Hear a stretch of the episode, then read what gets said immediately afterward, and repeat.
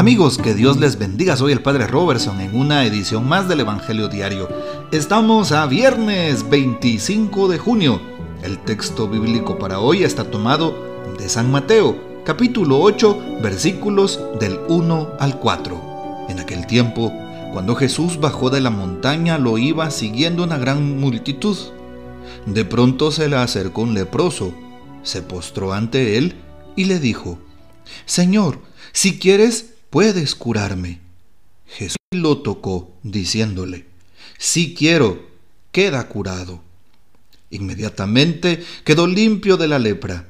Jesús le dijo, no le vayas a contar esto a nadie, pero ve ahora a presentarte al sacerdote y lleva la ofrenda prescrita por Moisés para probar tu curación. Palabra del Señor, gloria a ti, Señor Jesús.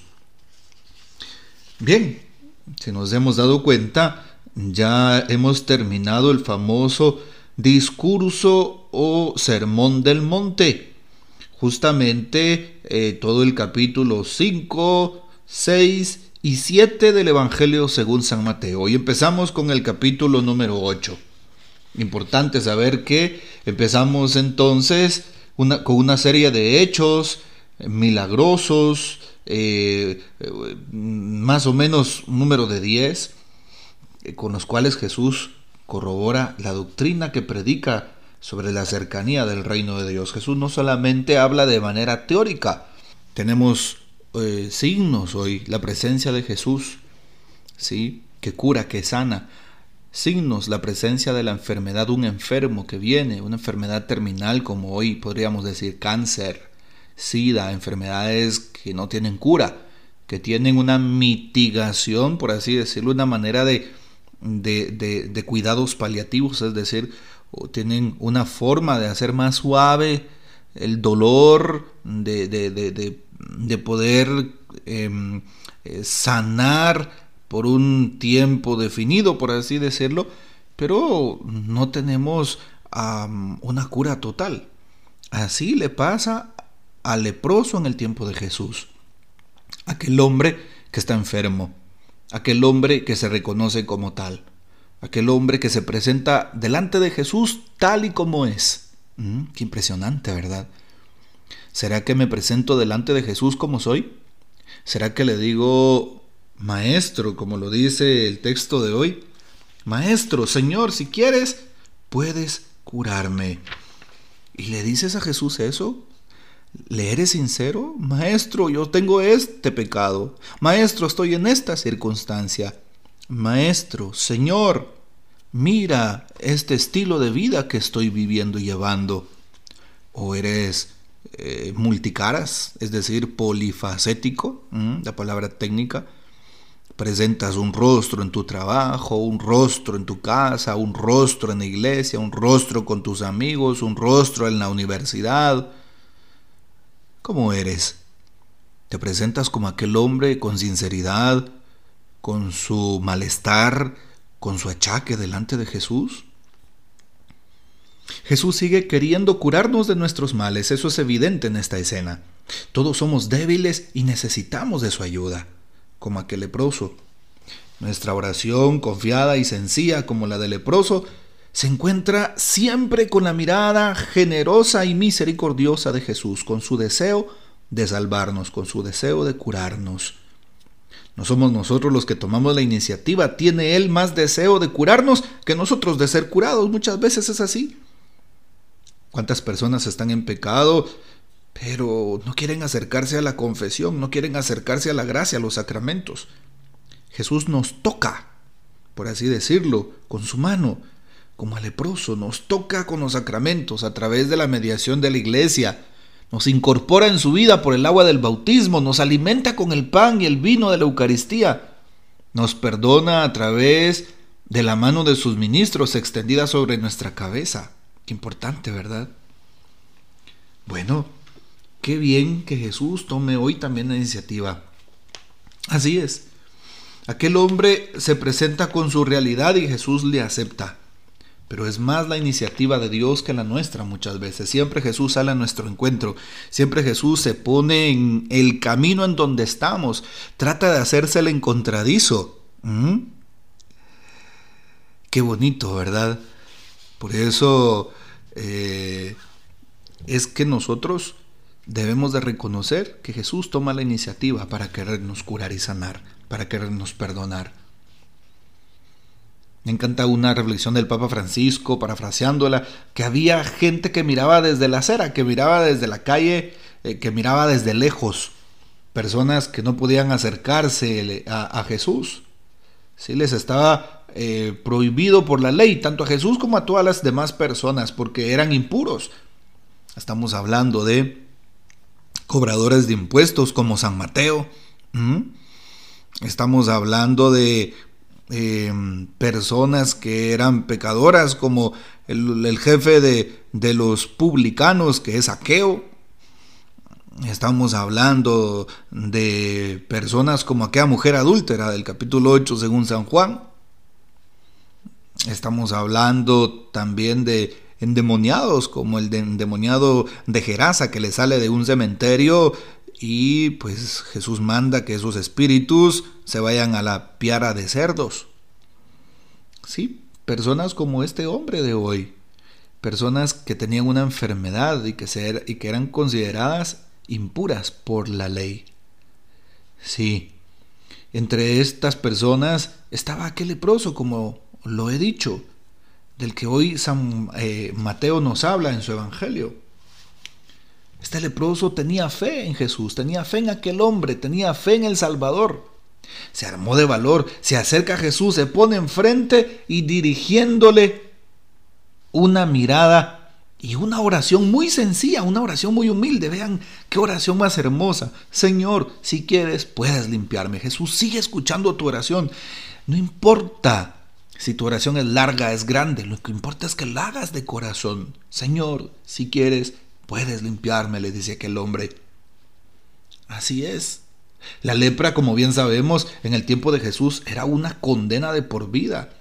No había cura, como lo hemos explicado. Y toda aquella persona que era considerada leprosa, la eh, sacaban de la comunidad, la sacaban de la sociedad, la sacaban de la asamblea, la sacaban de la sinagoga, de su casa, de la sinagoga de la sociedad y la, la, colocaban en colonias de leprosos, de tal forma que tenía que salir gritando cuando escuchara que venía gente o que se le acercara a alguien o que alguien pasara cerca de la, de la vereda por donde estaba aquella colonia. Los leprosos tenían que gritar, apártate, apártate, soy leproso. Y esto está en la Mishnah, en la tradición judaica. Y también, eh, pues en la Torah, Ahí aparece en el libro de Levítico, por ejemplo, ¿verdad? Las normas. Los leprosos tenían que gritar para que los demás se alejaran. Apedreaban a los leprosos, algunos los mataban a palos muchas veces y a otros con piedras si se aparecía delante de una persona sin decir nada. ¿Mm? Vean qué vida más cruel. Aparte de que estaban contagiados de una enfermedad que no era ni su culpa, ¿verdad? los alejaban de su familia, los alejaban de la iglesia, los alejaban de la sociedad y los trataban como si fueran mm, perros, como si fueran ah, animales salvajes, como si fueran una nada. interesante. Por eso curar a un leproso era tan difícil para alguien como resucitar a un muerto y lo mismo le pasa a Jesús. El leproso sabía que era impuro, enfermo, y aún así se acercó a Jesús. ¿Y Jesús qué hizo? ¿O qué hubieran hecho sus discípulos? Sin dudarlo, los discípulos hubieran agarrado piedras y se las hubieran tirado, lo hubieran maltratado, le hubieran dicho, aléjate de aquí, leproso. Sí, no te juntes con nosotros, nos vas a contaminar. Jesús no piensa eso.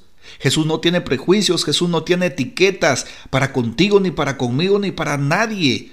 Lo dice precisamente Jesús en el Evangelio de San Mateo. Mateo 9, es que yo no he venido por los que están sanos, sino por los enfermos, no he venido por los justos, sino por los pecadores. Jesús no se escandaliza delante de nuestros males, de nuestros problemas, de nuestros pecados. Nosotros nos escandalizamos por el prójimo, aunque deberíamos de escandalizarnos por nuestros propios pecados. ¿Qué hizo Jesús? No se quedó de brazos cruzados, sin tocarlo, inmóvil, sino que se acerca Aún más le tendió la mano curándolo. Mm, qué impresionante. Jesús lo toca. Eso no lo podía hacer una persona. ¿Por qué? Porque si tocabas a una persona enferma, a un pecador, a una prostituta, a un publicano, a un leproso, quedabas impuro. No te permitían entrar a la sinagoga, tenías que hacer una serie de, eh, purificaciones rituales. Qué interesante.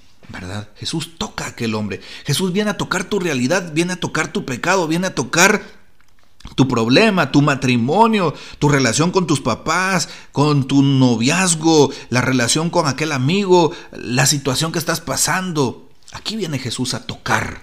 A Jesús no le da miedo, no te condena, no te juzga. ¿Y tú qué haces por el prójimo? ¿Acaso tocas la realidad de aquel enfermo que está necesitado y que necesita por lo menos de una llamada, por lo menos de un mensaje, de un interesarse? ¿Qué estamos haciendo por aquel que sufre? Por los migrantes somos indiferentes, los juzgamos y criticamos o tendemos una mano.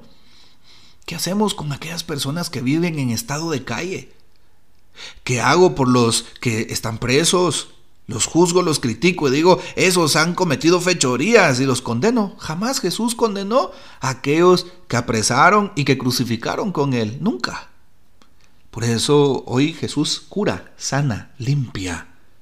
Importante. Finalmente, al que estaba excluido de la vida social, de la vida familiar, de la iglesia, Jesús lo incluye, Jesús le restituye su dignidad, lo incluye en la iglesia, lo incluye en la familia, lo incluye en la sociedad. Es lo que sucede, Jesús jamás margina a nadie, nunca.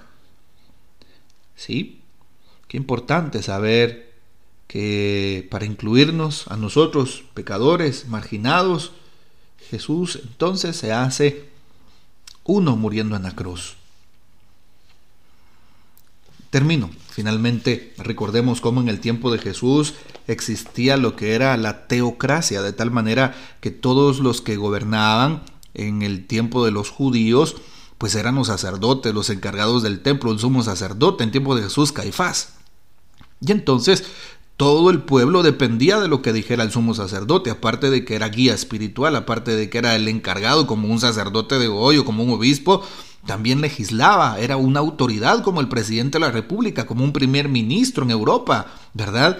Y entonces era el sacerdote del templo el que determinaba, vos sos pecador porque estás en este pecado, mm, vos sos pecador impuro y te tienes que alejar de la sociedad porque estás cometiendo esto. Lo mismo hacían con los leprosos, era el sacerdote el que lo mm, eh, le daba un acta y lo marginaba, le decía, ah, no puedes estar en la familia, en la iglesia, en la sinagoga, pues, en la sociedad, tienes que alejarte, estás con lepra. Por eso Jesús lo manda con el sacerdote ve con el encargado de la comunidad y él vea que estás limpio y de esa manera te restituya.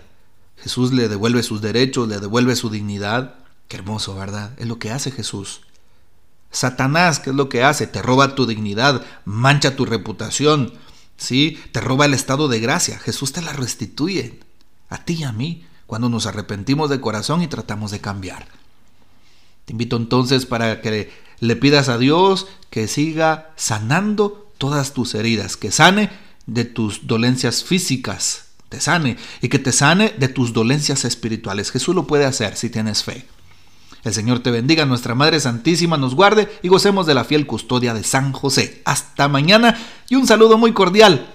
Aquí en Guatemala celebramos hoy a los maestros. Saludos a todos los maestros. Dios les bendiga y un fuerte abrazo. Oramos por ustedes.